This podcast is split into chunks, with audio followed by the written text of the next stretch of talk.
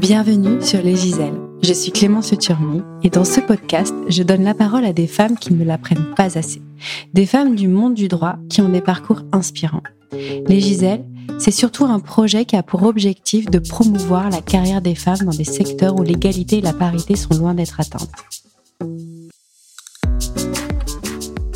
Les Giselles, c'est donc également une formation, du coaching et une newsletter tous les lundis matins pour bien débuter la semaine. Vous trouverez toutes les informations et les liens d'inscription sur www.lesgiselles.com. Je vous laisse donc avec l'interview du jour. Je vous souhaite une bonne écoute.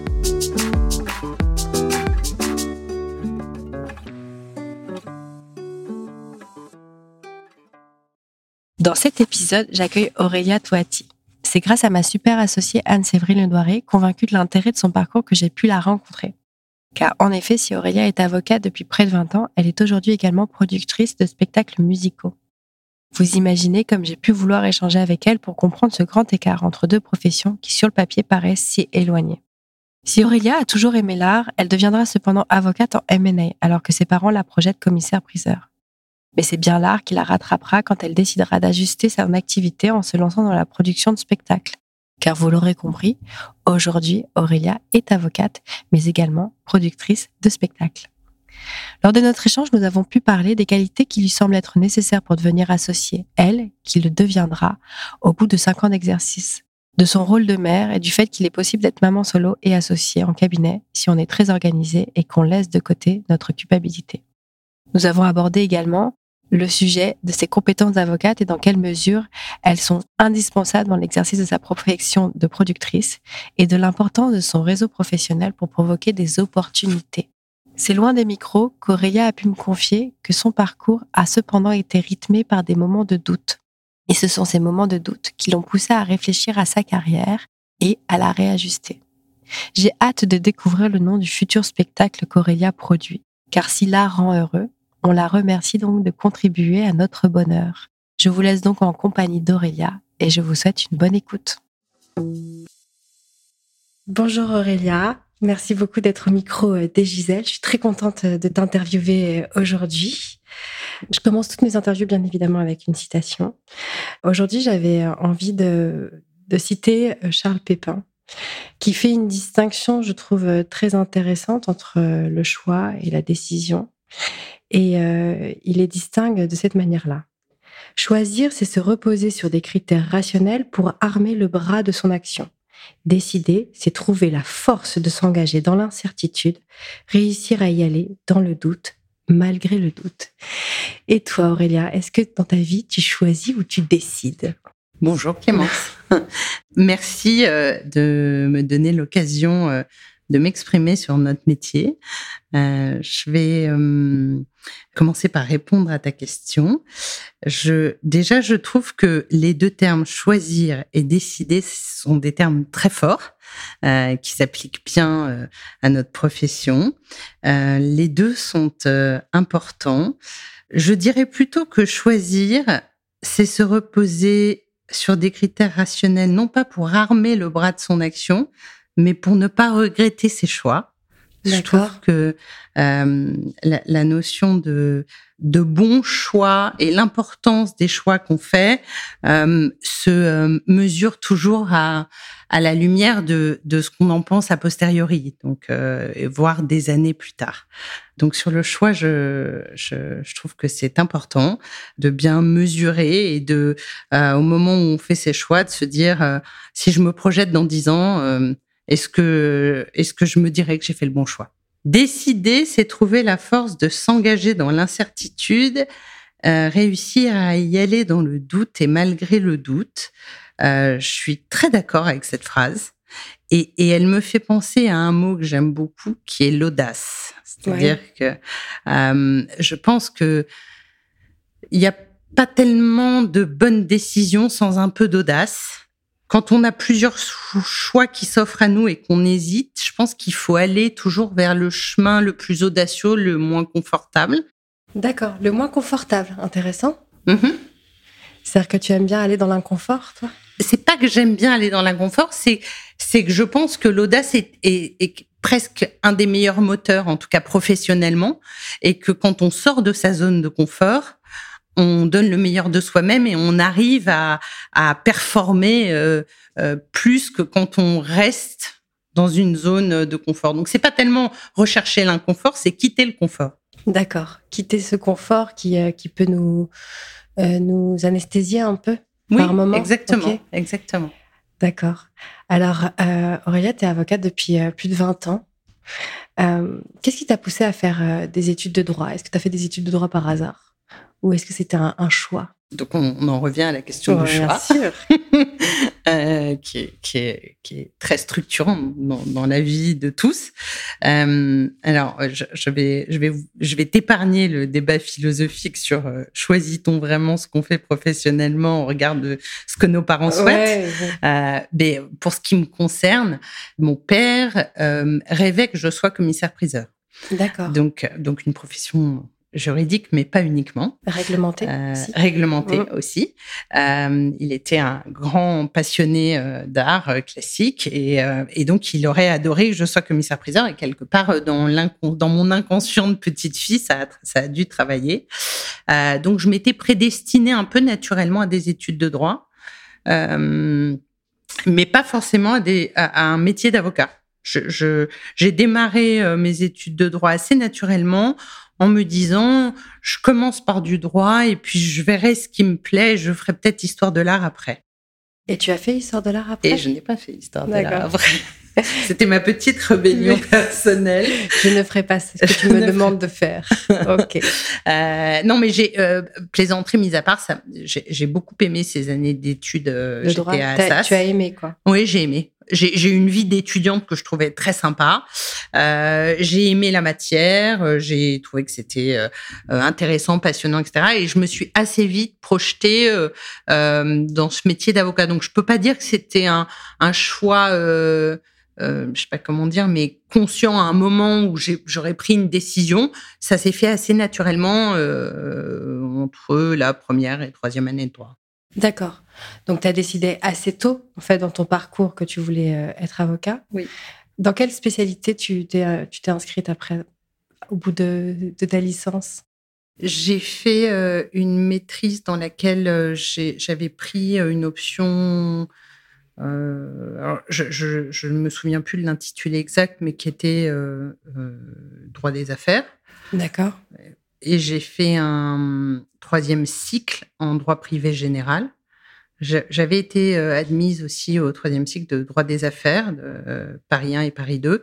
Et, euh, et j'ai préféré droit privé général sur les conseils de mon chargé de TD de l'époque qui m'avait dit rien de tel qu'une solide formation en droit privé, vous aurez bien le temps de faire du droit des affaires après. D'accord. Et, et, donc j'ai voilà, j'ai fait cette formation qui était plutôt une formation de droit privé général, mais avec quand même une, des mineurs en droit des affaires. D'accord. Après, tu t'es spécialisée en droit des affaires? Après, je me suis spécialisée assez, alors assez vite, euh, oui, assez vite. Je, je quand j'ai démarré mon prestage et ensuite, euh, enfin, pendant l'école d'avocat et ensuite euh, ma première collaboration, mon maître de stage de l'époque, qui est devenu mon associé par la suite, et à qui je dois beaucoup professionnellement, ne m'a pas trop laissé le choix en fait. Elle m'a dit assez vite, écoute, je pense qu'il faut aller faire un tour un peu dans tous les secteurs, dans tous les domaines euh, du droit pour être sûr que tu fasses le bon choix. Je pense que c'était un bon conseil. Moi, je voulais absolument faire mon droit des affaires. Et, euh, elle m'a envoyé plaider euh, des petits dossiers en pénal, des prud'hommes, etc. Donc, la première année, j'ai fait un peu de tout. D'accord, parce qu'on va juste revenir, tu passes le barreau, tu, deviens avocat, tu es prise en collaboration dans ce cabinet où tu étais en stage. Oui. Euh, cabinet dans lequel tu resteras quasiment, enfin plus de 20 ans. Oui, exact. Et du coup, lors de cette première année, elle te met euh, sur tous les petits dossiers à droite à gauche pour que tu puisses explorer euh, euh, plusieurs matières. Oui, c'est-à-dire qu'elle elle, elle, m'a dit assez clairement qu'elle trouvait que c'était bien de faire un peu de tout. Et de faire du contentieux et du conseil. Moi, je voulais euh, idéalement faire que du conseil, ne faire que du conseil, pardon. Et du coup, euh, bah, c'est pas ce que j'ai fait la première année. Et en fait, c'était bien. Et, tu, trouves que c'était une, bonne, euh, une bonne façon d'explorer euh, différentes expertises et différentes façons d'exercer la profession? Oui, je, je, pense que ça, déjà, ça a permis de savoir euh, de, de quoi je parlait quand je parlais à un confrère qui faisait du droit social ou du droit de la famille, parce que moi, je J'en ai pas fait après. Donc, quand on étudie les matières, euh, on sait tous, enfin, les avocats savent tous que l'expérience concrète est assez différente, en fait, de la formation académique. Donc, c'était bien de voir un peu la réalité du terrain, de toutes ces matières euh, juridiques que, que je que j'avais vu à la fac, mais euh, qui n'étaient pas euh, celles vers lesquelles j'avais envie de m'orienter. D'accord. Et ça m'a surtout, à titre personnel, conforté dans dans ton choix en droit des affaires. Choix en droit des affaires. D'accord, ok. Donc cette première année faite, tu, tu dis finalement je vais faire que du droit des affaires. Oui, ça s'est fait un peu naturellement, mais euh, je pense que quand on aime ce qu'on fait, on le fait mieux. Oui. donc, comme c'était la matière qui me, euh, qui me plaisait, qui me correspondait aussi certainement, parce que mmh. euh, j'aime bien les maths. Euh, j'ai toujours bien aimé les maths et quand on fait du droit des affaires, on fait un peu de maths, un peu de finance. donc c'est des matières qui me, sur lesquelles j'ai, enfin dans lesquelles j'étais à l'aise. donc assez naturellement, bah, j'ai été la collaboratrice qui était plutôt affectée à ces dossiers-là. Je n'ai fait que ça. Tu n'as fait que ça après pendant des, pendant combien de temps? Pendant une vingtaine d'années. Une vingtaine d'années. Hmm. Tu es devenue associée dans ce cabinet? Oui. Oui. Comment ça s'est passé? Tu étais vraiment euh, le bébé avocat qui devient associé après de la structure qu'il a, qu'il a formée, en fait. J'ai bénéficié de, euh, du fait d'être dans un cabinet qui, est, qui était en assez forte croissance. D'accord. Euh, et qui n'était pas un gros cabinet au moment où j'y suis entrée et qui commençait à avoir une certaine taille au moment où j'en suis partie. Euh, donc, disons que j'ai grandi avec le cabinet et qu'il y a eu des opportunités. Euh, euh, il y a eu une opportunité pour moi d'être associée assez rapidement parce que j'étais associée au bout de cinq ans. Tu as été associée au bout de cinq ans, waouh. Ouais. Est-ce que ça a changé ton exercice de devenir associée? Parce que souvent on dit que en devenant associé, on change un peu de métier quand même, parce qu'il y a un aspect commercial qu'on n'a pas nécessairement quand on est alimenté par le cabinet dans lequel on est en termes de dossier. Est-ce que ça a changé ta façon d'exercer? Alors, je dirais que ça a forcément changé un peu ma façon d'exercer, mais pas dans le sens où tu viens de l'exprimer. Euh, alors moi, je viens d'une famille de commerçants et d'entrepreneurs. Donc, je pense que c'est inné. C'est en toi, en fait.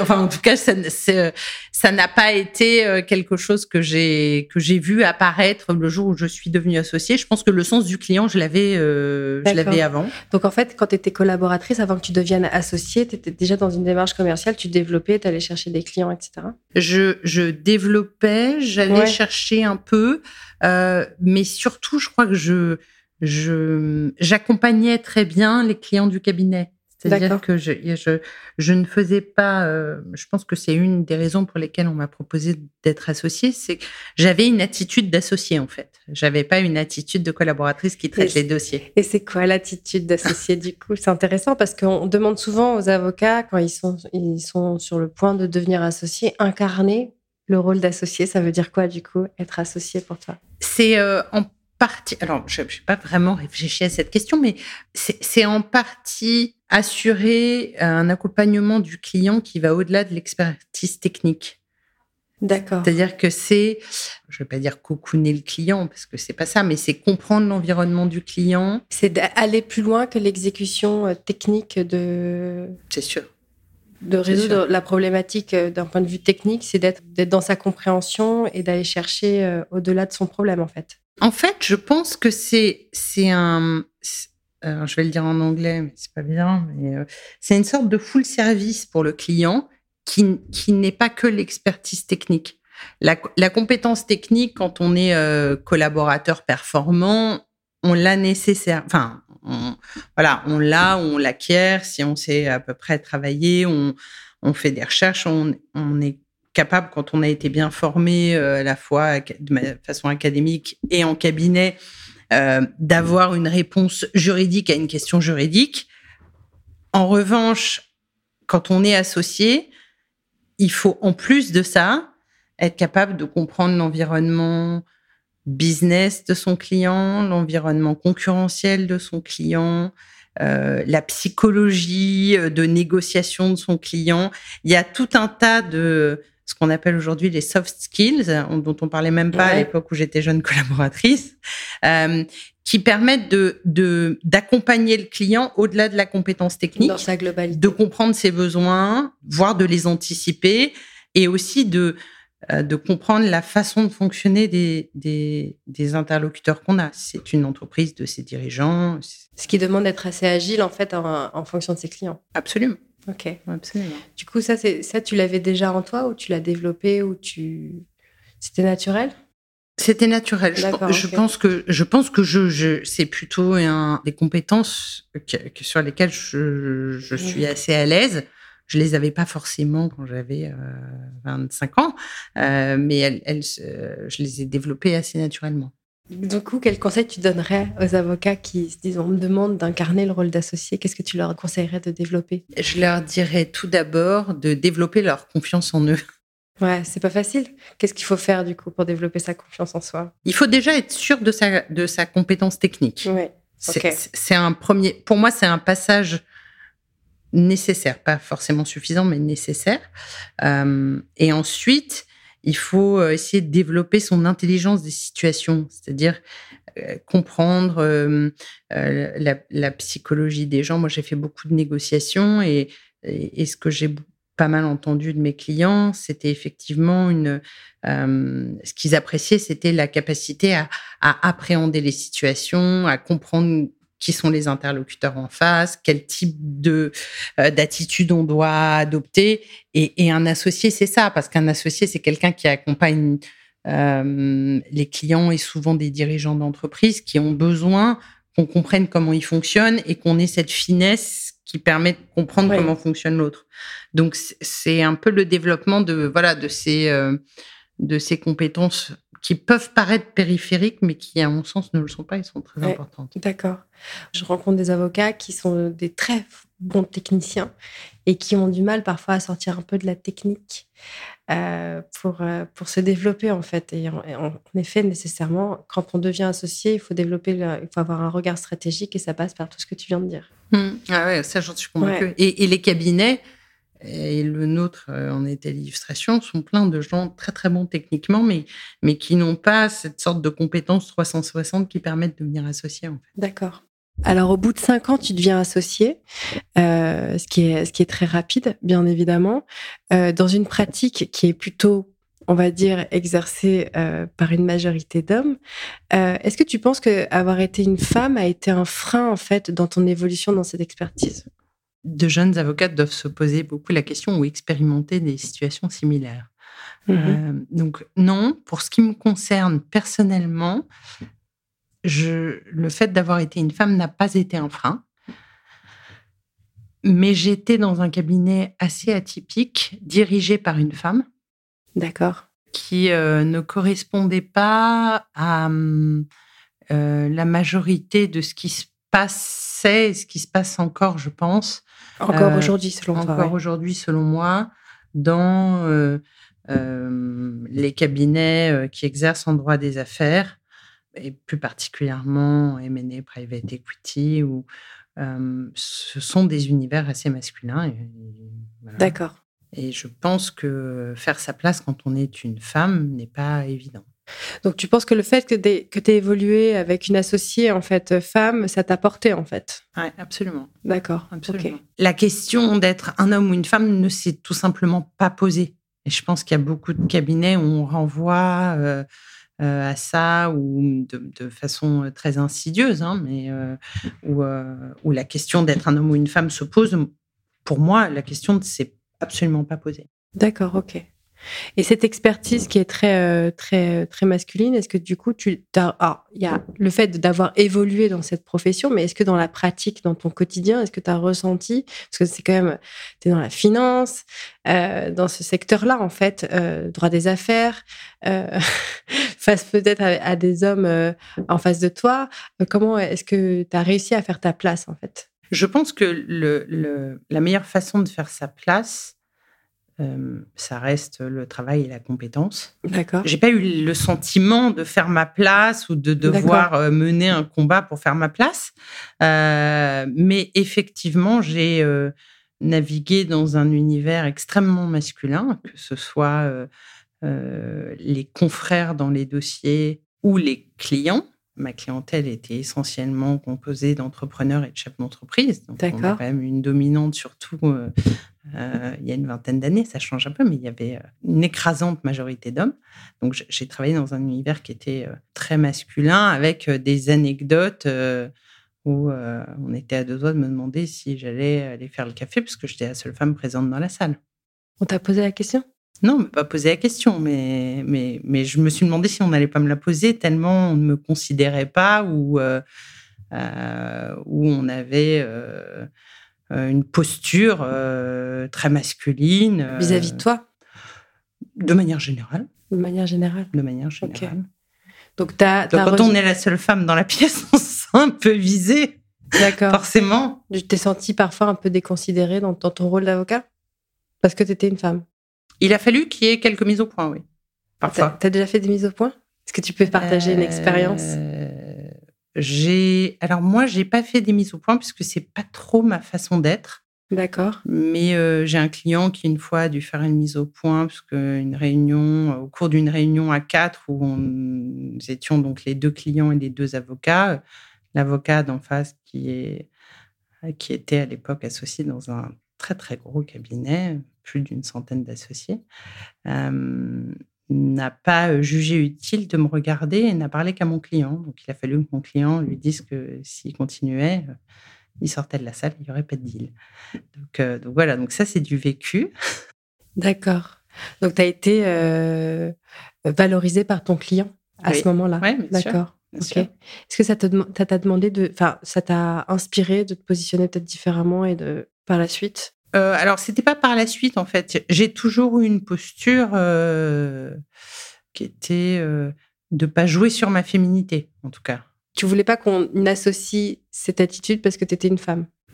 En fait, je n'ai euh, je n'ai jamais même voulu considérer le sujet. Je ne voulais pas faire du fait que j'étais une femme un sujet. D'accord. Pour moi, quand je parlais à un homme ou à une femme en face, que j'ai un confrère homme ou femme, et j'ai eu dans 90% des dossiers, voire 95% des hommes, je ne tenais pas compte du fait que de savoir si c'était un homme ou une femme. en revanche, j'essayais de voir s'il était très bon, moyennement bon. euh, voilà. sur la compétence. J'ai toujours été sur la compétence et j'ai jamais voulu, me concernant, qu'il y ait d'autres sujets que celui-là. Donc. Euh, D'accord, ok. Aujourd'hui, est-ce que tu penses que ça a un peu évolué dans ton dans ce domaine d'expertise? Ça se féminise, sans doute. Oui, sans doute, sans doute. Les, choses euh, bougent. Les euh, cabinets euh, dont les associés sont plus jeunes sont avec des compositions bien, même si elles ne sont pas égalitaires, mais bien moins avec une écrasante, dominante masculine. Donc, je pense que les choses évoluent dans le bon sens. D'accord. Ok. Qu'est-ce que tu conseillerais du coup à, ces femmes, euh, ces avocates qui évoluent dans ce secteur aujourd'hui pour pouvoir trouver leur place, apparaître euh, super méga compétentes? Oui, mais je crois qu'il n'y a que ça. Il n'y a que ça. Je crois qu'il n'y a que ça. D'accord. Qu'est-ce qui fait qu'au bout de 20 ans, on quitte le cabinet qui nous a formés et dans lequel on est associé euh, c'est une bonne question. j'y étais, j'y étais encore heureuse. J'y étais heureuse. J'y étais encore heureuse. Euh, j'ai fait ce choix. Euh, alors, il y a, y a, toujours un petit peu, je pense, dans tous les métiers, dans toutes les structures, au bout de 20 ans, il y a un peu d'usure. Donc, on, s'habitue, euh, voire on se lasse. Euh, donc, on a envie de changement. Et il y a également euh, une envie de gérer mon temps différemment. Qu'est-ce qui te dérangeait dans cette gestion que tu avais à ce moment-là? Quand on a euh, un cabinet avec des associés, on, en tout cas, moi, je, je suis très respectueuse du concept d'association, donc j'ai toujours euh, euh, délivré ou au moins essayé de délivrer ce que je considère qu'on doit attendre d'un associé.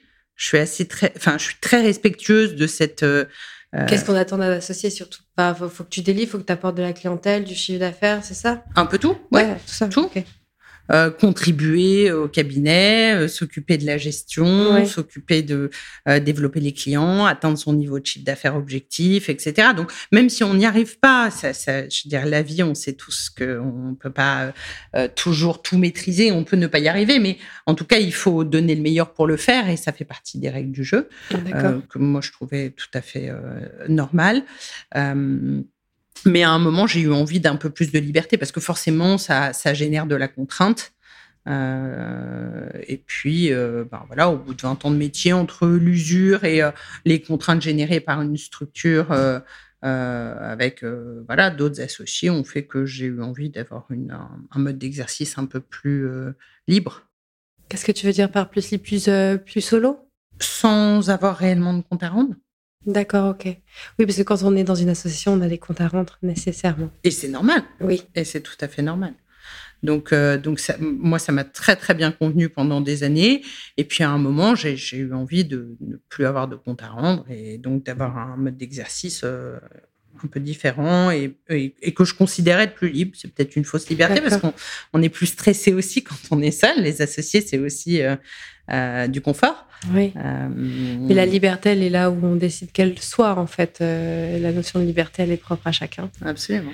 Et toi, la liberté, tu l'as trouvée en, en, en voulant, euh, en tout cas, tu la cherchais en, exer en exerçant ton activité de manière plus, plus solo, quoi. Exactement. D'accord. Donc, au bout de combien de temps? Plus de 20 ans, du oui. coup? Comment ça s'est passé, cette, ce départ de ton cabinet, du coup? J'ai décidé de sortir de la structure dans le cadre d'un accord okay. qui... Euh, qui a été un accord de bons amis. Hein, ouais, ça voilà. s'est bien passé. Ça s'est très bien passé. Et euh, je suis restée quelque temps dans les locaux euh, avec eux, avec mes ex-associés. On a continué à travailler ensemble, même pour certains clients communs. Donc voilà, c'était c'était une bonne entente sous une forme différente. On aurait presque pu penser qu'on était resté associés. D'accord, ok. Voilà. Mais tu as été reparti avec ton portefeuille. Et je suis repartie avec mon portefeuille. D'accord. Comment est-ce que tu as réajusté ton activité En fait, tu quittes ton cabinet? Oui. Euh, ta structure, même si tu restes dans les mêmes locaux. Comment ça se passe? Tu réajustes ton activité? Euh, Qu'est-ce qui change pour toi concrètement, en fait? En fait, au quotidien, rien n'a changé. D'accord. Mon quotidien, mes clients, partant du principe que j'ai conservé mon équipe et mes clients, très Ouais. honnêtement, mon Donc, quotidien t'es est parti le avec ton même. équipe, tes collabs Oui, Les collabs avec toi, t'es parti avec combien de collabs je suis partie avec deux collabs. Deux collabs. Je suis partie avec deux collabs, mais quand on dit partie, je suis quand même restée dans le même bureau, dans le même, dans le même endroit. Donc, D'accord. donc, je suis partie, je suis sortie juridiquement d'une la structure, structure, ouais, ouais, voilà. mais je suis restée au quotidien avec les mêmes personnes à prendre le café. Donc, c'est c'est quand même une, euh, une, une sortie très en douceur.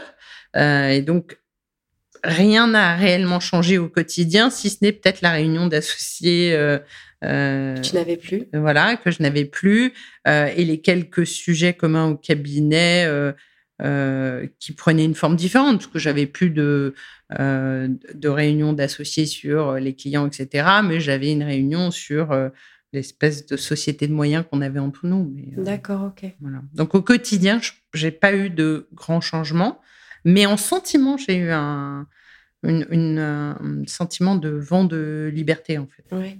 T'as jamais eu envie, du coup, euh, de, de t'associer à nouveau à, à d'autres personnes? Je l'ai fait. Euh, j'ai rejoint le, le cabinet Ruvigny. euh, D'accord. euh, Combien de temps après cette séparation avec ton cabinet initial? Peu de temps après, je suis très mauvaise pour les dates, mais je pense que c'était une année après, D'accord, ok. une ou deux années après. Donc, t'as c'était- cherché quand même à t'associer, quoi. Oui, j'ai cherché à, m'associer. Euh, j'ai, ça s'est cumulé en fait avec une euh, époque de ma vie où j'ai voulu euh, organiser mon temps différemment, avoir plus de temps. Et donc là, le sens du rapprochement était différent parce que c'était un rapprochement dans une perspective annoncée vis-à-vis du cabinet. de, travailler moins et d'être plus en, en pilotage de collaborateurs qu'en en associé productif entre guillemets. D'accord. Donc, c'est un cabinet dans lequel tu es toujours Oui. aujourd'hui. T'as une équipe avec toi? Euh, Il y a une équipe, mais que je ne pilote pas directement, qui est pilotée D'accord. par euh, le managing partner du cabinet. Et à, la- à leur demande, j'interviens euh, euh, sur des dossiers, mais je ne suis pas directement en pilotage des collaborateurs. D'accord, ok. On va revenir sur toutes les casquettes que tu, as- que tu portes aujourd'hui. Parce que ce que je trouve intéressant dans ton parcours, c'est en effet toujours avocate, mais tu as d'autres activités, euh, activités euh, notamment de productrice de spectacles. Euh, J'aimerais euh, savoir ce qui t'a amené du coup à te lancer dans ce type d'activité et comment tu l'exerces aujourd'hui cette activité? Ce qui m'a amené, c'est c'est un peu les hasards de la vie. J'ai dû, pour des raisons indépendantes de ma carrière professionnelle, mais pour des raisons totalement privées, organiser mon temps de travail un peu différemment et, et, dans un sens où il fallait que je travaille moins à un moment de ma vie. or, quand on est avocat associé en MNE, euh, on sait que travailler moins n'est pas tellement une option. Euh, oui, c'est un rythme exigeant. C'est un rythme exigeant. Et donc, euh, l'équation conserver une activité d'avocat associé en MNE avec disposer plus de temps, c'est une équation, en tout cas que moi personnellement, je n'arrivais pas à faire fonctionner. Donc, euh, euh, je, c'est la raison pour laquelle je me suis rapprochée du cabinet Révigny parce que je voulais euh, euh, qu'il y ait une continuité dans le traitement de mes clients et c'est un cabinet dont je suis très proche pour des raisons personnelles, amicales. Donc, j'ai j'ai transmis ma clientèle à ce cabinet. Je suis aujourd'hui encore en support, mais beaucoup moins opérationnel que je ne l'ai été quand j'étais associée en charge de, du département M&A chez l'Artigue. D'accord. Donc j'ai, ça m'a permis de disposer du temps dont j'avais besoin à la fois pour des sujets d'ordre privé, mais aussi pour euh, réorienter un peu mon activité professionnelle et me permettre de faire d'autres choses, ou en tout cas de, de tester d'autres choses. D'accord. J'entends deux choses. Moi, quand tu me parles de ce, moment de changement, euh, ça a un peu pivoté dans, ton, dans ta carrière, il y a le besoin d'avoir plus de temps, mmh. mais aussi le besoin de voir autre chose. Oui, tout à fait. C'est deux, deux choses. Et c'est parce que tu as eu plus de temps que tu as pu faire autre chose. Oui. C'était quelque chose qui te, qui te pesait de faire que, d'être qu'avocat en M&A Non. Non? Non, ça ne me pesait pas. Euh, mais c'est un peu comme le hamster dans la roue. C'est-à-dire que quand on est dans cette activité-là, on n'a même pas l'esprit euh, suffisamment libre pour réfléchir à autre chose ou à penser faire autre chose. Parce que c'est une activité très exigeante, mais c'est aussi une activité très passionnante. Donc on est euh, pris par euh, par les dossiers, pris par l'adrénaline des des sujets qu'on traite et, et, et du coup on se pose pas tellement de questions. Enfin en tout cas moi je je ne m'en posais pas. J'ai pas l'impression que les confrères que j'ai croisés se posaient tellement de, questions sur euh, effectivement une réorientation de leur carrière ou euh, les sujets dont on est en train Parce qu'on n'a pas le temps. C'est pour ça Oui, parce qu'on n'a pas le temps ou parce qu'on n'a pas la disponibilité mentale plus. Ouais. D'accord. Je pense qu'on a, on a, voilà, on, on, est pris mentalement à 200%. Donc, on n'a pas l'esprit le, libre pour euh, réfléchir sur des sujets plus Bien de fond, personnel. Exactement. je pense que c'est de la, c'est, on n'a pas de disque dur. Ouais. Du coup, toi, toi, t'as, as, senti qu'à un moment donné, euh, il fallait que tu laisses de l'espace un peu, et du coup, il fallait freiner? Ça s'est pas fait tout à fait comme ça. C'est un peu par opportunisme euh, de la vie. Euh, il y, a, y a des événements de la vie qui ont fait que il fallait que j'ai un peu plus de temps libre. Et donc, ce temps libre m'a permis d'avoir l'espace pour réfléchir et me dire, mais est-ce que j'ai vraiment envie de continuer euh, euh, comme ça? Et puis, est-ce que c'est compatible aussi? Parce qu'il faut, il faut, il faut être réaliste. Euh, une activité d'avocat, c'est intense. Quand on prend un dossier, c'est une responsabilité vis-à-vis du client. Moi, j'ai une très haute exigence sur ces sujets-là. Donc, euh, donc peut-être trop, mais en tout cas, euh, en termes de disponibilité euh, et d'efficacité, bah, j'étais vraiment, j'ai toujours conçu ce métier comme une, ayant une très haute exigence vis-à-vis de moi-même pour les clients. D'accord. donc, donc quand on veut, c'est difficilement compatible avec euh, concrètement dire qu'on ne travaille pas une journée par semaine ou enfin voilà. Ou même et euh, c'était un besoin pour toi de lever le pied à ce moment-là? Et c'était un besoin pour moi. D'accord. Mais mais le fait d'avoir levé le pied en fait m'a permis de réfléchir et de me dire euh, mais peut-être que j'ai envie de faire autre chose oui c'est dans ce sens-là que ça mmh. c'est mmh. c'est plutôt dans ce sens-là que ça s'est fait tu as un enfant? J'ai un enfant. Comment on fait euh, quand on a une vie à 100 à l'heure, comme tu l'avais quand tu étais associé dans ce cabinet, avec cette activité qui, te, qui, était très exigeante en termes de disponibilité Comment on fait pour combiner les deux, en fait? Euh, je, pense que c'est intéressant d'avoir euh, ton, ton retour sur le sujet, parce qu'il y a beaucoup de femmes euh, avocates qui se posent euh, cette question. Et je dis des femmes, même si les hommes devraient quand même se poser, se poser cette question. Cependant, c'est un questionnement très féminin. Euh, quand elles arrivent à l'âge où elles se projettent dans une vie, de, une vie de, où elles construisent leur, leur vie familiale, elles se disent comment je vais faire en fait? Et comment on fait du coup pour combiner les deux? Comment est-ce que tu as fait? La première euh, chose à faire, c'est d'être extrêmement organisé. C'est l'organisation. Je pense que la clé, c'est l'organisation. D'accord. Et tu euh, l'étais, toi, organisé Moi, je l'étais. Ok. Mais c'est dans mon ADN. Je suis quelqu'un de très organisé, de très euh, euh, qui anticipe beaucoup les choses. Tu planifies. Je planifie. je range. tout est à jour. j'ai des to-do list, j'ai des notes dans mon téléphone sur tous les sujets. Donc, je pense qu'il voilà, c'est je ne saurais pas dire comment faire si on n'est pas organisé. Je pense qu'il faut commencer par s'organiser.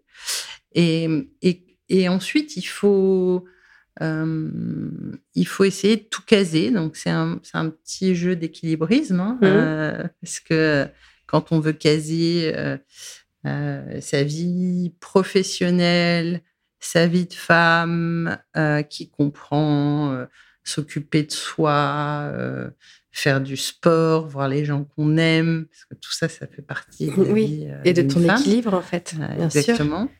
Euh, et quand tu as un enfant par-dessus. Euh, par ailleurs, sa vie de couple, quand on, est en couple. et enfin, la vie de maman, c'est sûr qu'il y a beaucoup de choses à faire. Moi, j'étais, j'ai la chance d'être matinale de nature. donc, j'étais matinale, j'étais tôt au bureau. Et je pense qu'il faut être organisé, ne pas se disperser. D'accord. Euh, on peut être très efficace si on ne se disperse pas. C'est vrai que c'est pas de la rigueur, quoi. Ouais, c'est de la rigueur et puis c'est du, oui, exactement, c'est de la discipline. Donc, euh, quand je travaille, je travaille. Quand je fais autre chose, par contre, je le fais. Je fais tu pleinement autre chose. alors. Beaucoup. À compartimenter. Énormément. Parce que c'est source de stress, en fait. Quand on rentre à la maison, qu'on est avec ses enfants et qu'en même temps on traite les mails, etc. C'est, on, ça, fait, fait rien. ah, tu sais pas faire. Non, je sais pas faire. Ça, c'est bien, en fait. ça, je sais pas faire du tout. Tu as raison parce que je suis incapable de faire ça. En revanche, j'ai, alors moi, j'ai en plus élevé mon fils seul parce que j'étais séparée de, de, son père euh, quand il était euh, assez petit. Donc, euh, donc c'est moi qui l'ai élevé, donc en plus je n'avais pas de relais à la maison. Donc encore une fois, c'est beaucoup d'organisation, mais j'ai euh, j'ai toujours euh, consacré ce qui du coup euh, décharge de la culpabilité, parce que ce sont des sujets qui, à mon avis, le sujet organisation des femmes dans leur vie professionnelle privée euh, se regarde à l'aune de la culpabilité souvent. Euh, Bien sûr. Euh, je, je, moi, j'ai pas du tout eu cette culpabilité parce que j'avais, euh, comme beaucoup de femmes qui travaillent, pas beaucoup de temps avec mon fils, mais en revanche, c'était du temps de grande qualité. Et effectivement, je ne me laissais pas polluer par un mail ou par un appel. Quand tu étais avec lui Quand j'étais avec lui, je n'étais qu'avec lui. D'accord. Donc ça, ça, le soir concrètement, c'était une heure, une heure et demie, ce qui est pas énorme, peut-être deux heures euh, les jours les plus. Euh, euh, et c'était les seuls moments où je le voyais dans la journée. Euh, en revanche, j'étais très disponible après à partir de 21h30 ou 22h quand mon fils était couché. Mais, mais le temps que je passais avec lui, c'était du temps où je ne répondais à rien. D'accord. Et ça, c'est source de. On, on a, c'est peut-être une impression, mais on a une impression d'équilibre enfin moi ça a été en tout cas mon expérience, j'ai eu une impression d'équilibre qui a fait que je, euh, ça rendait euh, euh, cette, cet équilibrisme très vivable. D'accord, ok. Donc cette façon de compartimenter t'a permis de, de, bien gérer ton, rôle de maman et puis tous les autres rôles que tu avais envie de remplir dans ta vie, notamment celui d'avocate. Mmh. Qu'est-ce qui t'a poussé du coup euh, vers la production aujourd'hui? Parce qu'on va venir sur, cette, euh, sur ces activités que tu as par ailleurs. Euh, qu'est-ce qui t'a intéressé dans la production de, spectacles de musique, musicaux? Parce que c'est ce que tu fais aujourd'hui. Deux raisons essentiellement pour ce qui me concerne. La première, c'est que j'ai j'ai quand même navigué un peu dans ce secteur-là, parce que j'ai travaillé comme avocate pour pas mal de sociétés de production. D'accord. Pas, pas de production de spectacles euh, musicaux spécifiquement, mais de production d'événements, de production euh, de films, de production donc c'était, de contenu. C'était dans tes clients, quoi. C'était dans mes clients, donc je, je on en revient à ce, dont on parlait tout à l'heure sur le rôle d'un associé. L'environnement business, je le connais. D'accord parce que euh, j'ai fait des deals stratégiques pour des clients dans la production, j'ai euh, négocié des contrats dans ce secteur-là. Donc, donc c'est un univers que je connais, que j'aime bien, que je trouve assez sympathique, euh, qui est qui qui est forcément un univers risqué parce que tous les métiers de, de production sont des métiers assez risqués. mais ce que j'aimais bien et et, et ce qui m'a tenté dans cette aventure, c'est l'alliage entre euh, un métier assez proche du métier d'avocat, parce qu'il faut être euh, organisé, compétent, technique, maîtriser des sujets juridiques et financiers. Donc, on est très proche du métier d'avocat d'affaires. Mmh et en même temps, une sorte de légèreté ou euh, créativité euh, qui qui est un peu rafraîchissante j'ai envie de dire. Euh, en tout cas qui est qui est qui est sympathique et qui donne une coloration moins sérieuse que le métier d'avocat lié à, à, ce secteur de divertissement en fait. D'accord. Et comment ça s'est présenté à toi cette opportunité? Parce que tu c'était dans tes clients, du coup, après, euh, les euh, liens se sont tissés et... Euh c'était dans mon réseau, c'était pas, c'était pas via des clients, mais c'était dans mon réseau. L'opportunité, on m'a proposé de monter sur un projet de production. un premier. Enfin, j'avais collaboré de manière ponctuelle et on m'a proposé de participer de façon plus impliquée, plus significative à un projet de production de spectacle musical. J'ai accepté et donc j'ai. Et qu'est-ce que ça implique du coup aujourd'hui ton activité dans ce secteur-là euh, C'est euh, euh, financer le projet, trouver les financements. Trouver les financements. Alors, Où tu les finances. Au cas particulier, ça n'a pas été le cas. Je n'ai pas trouvé les financements, mais ça pourrait trouver les financements oui. ou le financer. ça a été structurer l'accord entre les gens qui conçoivent le spectacle euh, et les gens qui euh, euh, financent le spectacle, donc les accords structurants de, la société de production, concrètement. Ensuite, c'est euh, Donc là, c'était sur du juridique pur, là. Il y a beaucoup de juridique. Hein. Oui, bien sûr. Euh, ensuite, c'est la signature de tous les contrats avec les partenaires. Donc, ça va des concepteurs. Donc là, on est sur des contrats euh, qui relèvent du droit d'auteur. Mais, mais on est sur du contrat. donc, c'est de la négociation et de la signature de contrats. Après, ce sont des contrats assez techniques qui, qui, sortent un peu de mon expertise mon cœur d'expertise, mais, euh, mais qui sont, euh, qui sont voilà, qui peuvent être assez facilement appréhendés quand on a une, bonne expérience du métier, qu'on maîtrise un peu euh, l'univers professionnel. Ensuite, il y a euh, toutes les négociations avec les partenaires autres que les concepteurs, comme euh, les partenaires médias, les partenaires euh, sponsors. D'accord. Et ça, tu aimes faire ça? Tu En fait, aujourd'hui, tu, tu organises tout ça? C'est ça? Je l'ai fait pendant un an. Donc là, j'ai terminé, mais je l'ai fait pendant un an sur, un, projet. Sur quel projet? Tu peux partager Je peux pas le dire. Ah, tu peux pas le dire? C'est pas encore sorti alors Non, c'est pas, encore, sorti. C'est pas encore sorti. Ça sortira bientôt? Ça sortira dans un an. Dans un an, d'accord. Ce sont des projets au long cours. Ouais, c'est des projets au long cours, ok. Donc euh, là, tu, organises la production? Oui, voilà, en amont. Et dans un an, ça sort parce que euh, le spectacle sortira dans un an. Exactement. C'est bien ça. Donc il est en, en phase de Il est en phase de production. De production. Aujourd'hui, tu le regrettes ce choix? Ou pas Ou tu es contente d'être. Euh, ah non, je suis ravie. Je suis ravie. Donc, tu as pris un peu plus de distance avec euh, l'expertise M&A, en fait, aujourd'hui. Exactement. En gros, comment elle se répartit ton activité aujourd'hui, euh, concrètement? Ton activité de productrice et ton activité en M&A Comment est-ce que tu fais pour combiner les deux? J'ai un super cabinet qui a, dont je me suis rapprochée, qui a repris ma clientèle de M&A oui. et mon équipe qui euh, fait appel à moi euh, si besoin ou euh, quand il y a des dossiers ou des clients spécifiques pour lesquels ça paraît utile aux clients et intelligent que je sois dans la boucle. pour le reste, il gère mes clients de façon autonome. Et donc, ça me permet de dégager beaucoup de temps. Donc, concrètement, je ne suis plus du tout prise par un agenda très exigeant, comme je l'ai été dans le passé avec mon activité d'associé en M&A.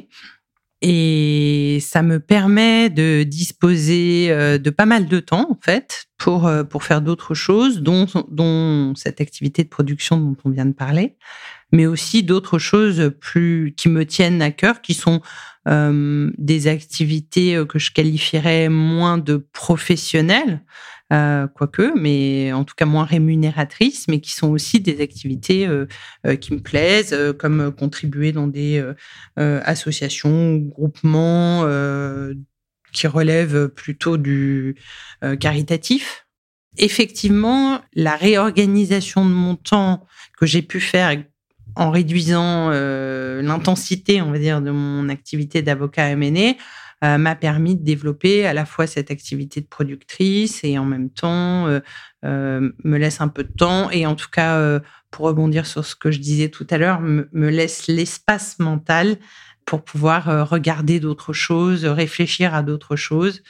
Euh, ce qui est euh, ce qui aujourd'hui me, me, convient euh, et voilà et me, nourrit. Ce rythme te convient aujourd'hui d'être sur plusieurs plusieurs projets à la fois, sur plusieurs activités à la fois. Oui, j'aime beaucoup. Ouais, t'aimes beaucoup. J'aime beaucoup la notion d'activité professionnelle par par projet entre guillemets. D'accord. Et, et avec des projets différents. Cela dit, quand on est avocat euh, et pas, c'est pas spécifique à l'activité que je faisais. De manière générale, euh, la richesse de ce métier, c'est qu'il n'y a pas deux dossiers qui sont strictement identiques. Euh, donc, on a euh, cette variété euh, de rencontres, de de sujets intellectuels, etc. Euh, mais, mais quelque part, aujourd'hui, c'est encore un cran au-dessus, puisque je suis dans des univers professionnels avec des gens totalement différents, avec des problématiques différentes, avec euh, des choses à faire qui sont concrètement euh, assez différentes, qui font toujours un peu appel à mon expertise d'avocat. Euh, plus ou moins, mais... mais tu développes d'autres choses, du mais je développe d'autres choses. Ok. Euh, tu as d'autres projets, du coup, de comédie musicale? Euh, alors, pour Est-ce que c'est comédie musicale ou spectacle musicaux? Je ne sais pas quel est le terme. Bah, alors, le premier projet, c'était, euh, ça dépend du, euh, du choix euh, marketing. D'accord. Euh, parfois, on vise une clientèle de comédie musicale, parfois, on vise une clientèle de spectacles musicaux. C'est pas tout à fait la même. D'accord. C'est une nuance, mais voilà. Je, je, suis en train de regarder, d'identifier des opportunités, de réfléchir à des idées de production dans d'autres domaines euh, pas forcément de spectacles musicaux. D'accord. Euh, tu penses à quoi euh, particulièrement? Je pense à de l'adaptation au théâtre ou dans des films, séries de certaines œuvres. voilà, Il y a un côté créatif chez toi quand même. Oui. L'art, ça, ça, ça, fait quand même partie de toi, même si tu as voulu t'en défaire. Oui, mais c'est vrai, c'est vrai, c'est vrai, vrai, En fait, là, il y a une, de, une boucle qui se fait de revenir un peu sur l'aspect l'aspect artistique différemment. Mais comme tu disais au début de l'interview que on espérait que tu deviennes commissaire-priseur. Euh, tu as décidé que ce ne serait pas le, cas. Aujourd'hui, tu t'inscris quand même dans une, dans une carrière plus artistique. Oui, c'est sûr. C'est sûr. c'est pas neutre. En fait. C'est sûr et c'est pas neutre. Et je pense que c'est euh, c'est euh, ça me correspond assez bien en fait. Quelque part dans, dans le métier d'avocat, je, je, pense que j'étais euh, plutôt une avocate assez créative, euh, dans les limites de ce que ce métier nous permet de l'être, euh, c'est-à-dire assez peu. mais j'ai toujours eu une appétence pour les secteurs créatifs, pour les univers professionnels créatifs. Et, et d'ailleurs, j'ai fait une sorte de petit sondage euh, autour de moi, un peu comme on peut faire euh, dans le cadre d'un bilan de compétences. Euh, quand j'ai justement décidé de moins travailler auprès de, auprès, j'ai fait une sorte de sondage auprès de gens qui sont soit mes amis, soit des clients très proches. Tu as fait un bilan de compétences? J'ai fait, euh, alors pas vraiment un bilan de compétences, mais j'ai travaillé un peu avec une coach. D'accord. Euh, à ce moment-là, euh, justement pour parce que le, champ des possibles était assez assez large. Il y avait plusieurs choses qui m'intéressaient, notamment certains domaines artistiques. Et, et la question de commissaire-priseur s'est reposée à ce moment-là. Comme quoi, hein, ça revient. Hein. donc, dans les orientations que je voulais donner à ma carrière pour Lui donner un nouveau souffle, en fait. Pour lui donner un nouveau souffle, exactement. J'ai, ce qui est beaucoup revenu des gens autour de moi, c'est effectivement le fait que j'étais assez créative et intéressée par le monde de l'art, de la culture, avec euh, voilà une relation. Ça a toujours fait partie de ta vie en fait. Ça a toujours fait partie. Tu as toujours été à, à, des spectacles, au théâtre, tu as toujours été dehors euh, à, regarder ce qui se passait dans ce secteur-là. Oui, j'aime bien cet, cet univers euh, créatif et j'aime bien le monde des arts. Ouais. Euh, donc c'est pas par hasard, c'est pas totalement par, c'est pas un choix, enfin c'est un choix sans être un choix. On revient à la question du début, mais c'est pas par hasard, ça, ça, me correspond assez bien. Et je pense que en deuxième partie de carrière professionnelle, on revient à des choses effectivement qu'on avait peut-être un peu mises de côté, mais qui correspondent à ce qu'on est euh, ou ce qu'on n'a pas exploité. Je sais pas comment dire. Oui, parce que c'est drôle, parce qu'après, tu as été dans, dans, dans le flux euh, de ton activité en tant qu'avocat en M&A. Donc, euh, tu, comme tu disais tout à l'heure, tu n'as pas l'espace pour réfléchir. Mais dès lors que tu te poses, il y a quand même les premières amours qui reviennent. Hmm? Et euh, ok, intéressant. Et c'est bien, je trouve. Euh, moi, j'ai adoré faire cet exercice euh, de quelques séances de coaching et je pense que c'est encore mieux quand on fait un bilan de compétences, de, de, de, demander aux gens autour de nous, dans quoi ils nous voient. Mais... Cet exercice-là est hyper enrichissant et moi, il m'a permis de me conforter dans quelque chose que je voyais pas tellement, mais qui en fait me correspond que vraiment. Tu soupçonnais un peu peut-être. Exactement. Mais tu vois, c'est intéressant parce que j'ai eu une interview euh, du troisième épisode euh, avec Éleusis Charbonneau qui, elle, est arrivée à un stade où elle, elle, a dit que le bilan de compétences, elle l'avait également aidé euh, pour bien redéfinir la suite, euh, de prendre le temps en fait à un moment donné. Et elle parle exactement de cet outil, de cette sorte d'enquête en fait publique que tu soumets à ton entourage. Et c'est drôle que toi-même tu tu parles de cette de cette de ces retours-là qui ont été assez euh, révélateurs pour toi. Ah oui, ça a été honnêtement, alors pas une claque, le mot est un peu fort, mais ça a été euh, vraiment surprenant. C'est-à-dire que c'est il y, a, le secteur euh, du monde des arts, de la culture, etc., est apparu dans les retours de quasiment tout le monde. Ok. Donc tout le monde se disait, mais pourquoi est-ce qu'Aurélia est avocate d'affaires? C'est pas là qu'elle doit être. Alors oui, elle le fait pas trop mal. Moi, je, caricature, mais c'était un peu ça. Mais elle s'est perdue. Il faut qu'elle soit agent d'artiste, il faut qu'elle soit producteur de spectacle, il faut qu'elle soit euh, euh, qu'est-ce qu'on a sorti d'autre euh, galeriste. Enfin voilà, ça tournait. Toutes les reconversions possibles tournaient autour de métiers dans le secteur de l'art. Du coup, tu as choisi productrice. Du coup, j'ai choisi productrice. Mais, mais, encore une fois, aujourd'hui, ce qui me, me, nourrit, et je pense que c'est la réflexion, euh, enfin, si on souhaite avoir cette réflexion euh, de réorientation de carrière, c'est bien de se demander ce dont on a vraiment envie. Productrice, ça me plaît, mais peut-être pas que productrice. Ce qui me plaît aussi, c'est de faire plein de choses. D'accord. Et d'avoir le temps de faire plein de choses. Et ça, c'est, enfin, pour moi, c'est très enrichissant. Du coup, tu te projettes pas nécessairement que dans ce métier-là dans les années à venir? Non. Tu as d'autres projets, du coup?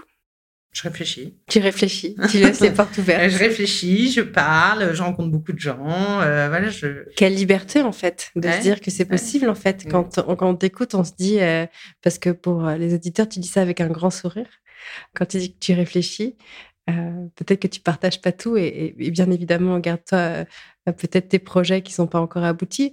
Euh, mais en revanche, il y a cette énergie de ah, c'est super en fait. On ne sait pas de quoi demain est fait et puis on verra et, et on avance en fait. Exactement. Ok et la, la, légèreté de se dire euh, tout est tout, tout, est possible. Tout est possible. Tout est ouvert, euh, les opportunités peuvent arriver, il suffit euh, d'y réfléchir, de les provoquer.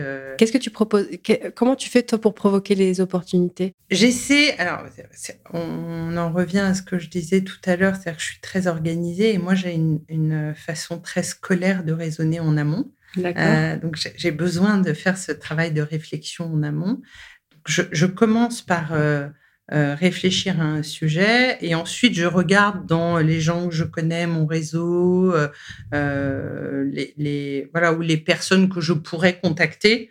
J'identifie des personnes et, et j'échange avec elles. Ok. Donc en fait, tu parles du réseau. En fait.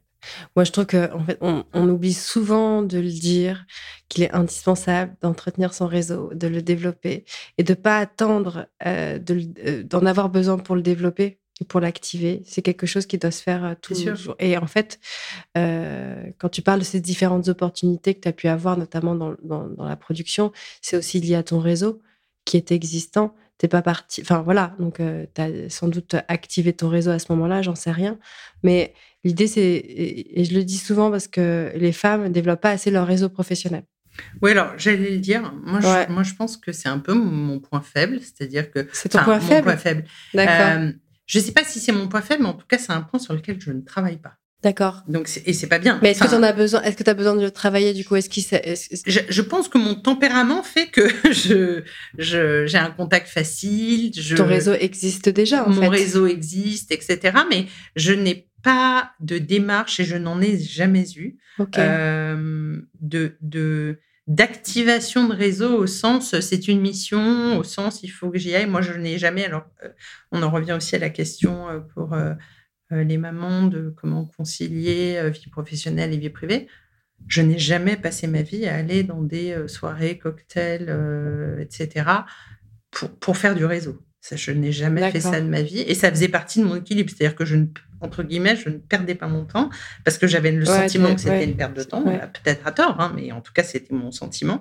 mais je n'ai, du coup, je n'ai jamais été très active sur ce développement de réseau. Donc, donc, tu n'as jamais été actif sur ce réseau. En revanche, euh, il existe parce que aujourd'hui, euh, tu arrives à te développer euh, dans ce secteur qui n'était pas le tien initialement. Oui, il existe parce que je pense que quand on travaille sérieusement et, qu'on a plus d'une vingtaine d'années d'expérience, forcément, le réseau s'est forgé. D'accord. Du coup, aujourd'hui, avocate, productrice et peut-être plein d'autres choses à l'avenir. En revanche, tu ne renonces pas au métier d'avocat. Pour l'instant, non. Pour l'instant, non. Tu n'as pas fait le choix, tu n'as pas décidé. Je ne sais pas si c'est un choix, une décision que tu prendras, si décision ou choix il faut que tu prennes sur le sujet. Tu tiens, à ce, tu tiens au statut d'avocat? Euh, Oui, j'y tiens. C'est un titre, une fonction, c'est un statut euh, qui est euh, extrêmement valorisant socialement, il faut le reconnaître. Et je pense que quand on est avocat, c'est un peu dans l'ADN. Même si on arrête d'être avocat, on est avocat, quelque part. Il reste avocat toute sa vie, c'est reste avocat toute sa vie, un peu. D'accord. Un peu. Ok. Après, la perception sociale n'est pas la même si on n'est plus avocat. Mais je pense que quand on est avocat, c'est une, une, voilà, c'est un, on a été formé pour ça. On, on a incarné euh, cette fonction. Je pense qu'on le reste, peut-être malgré soi, mais on, on le reste toujours un peu. D'accord. Alors, je termine toujours mes interviews avec euh, cette fameuse question où les réponses sont très, euh, très euh, différentes. Il n'y a pas. Aujourd'hui, je suis à 50-50, hein, en gros. Est-ce que tu es avocat ou avocate? C'est une très bonne question. Avocat renvoie pour moi à la fonction, alors que avocate renvoie plus à la personne. D'accord. et il y a une chose qui me gêne un peu dans le terme avocate, c'est le côté euh, revendication, c'est-à-dire que aujourd'hui on assiste à une féminisation euh, euh, d'un certain nombre de termes et ça fait débat dans la société.